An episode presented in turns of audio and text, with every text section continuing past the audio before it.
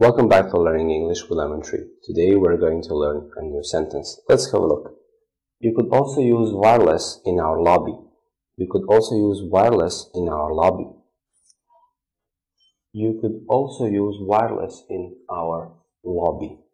Lobby is usually a large room in public buildings that leads from the entrance to other rooms and guests can wait there. Lobby, lobby. You could use, you could also use uh, our wireless in our lobby. You could also use wireless in our lobby. Thank you for watching. See you in the next video.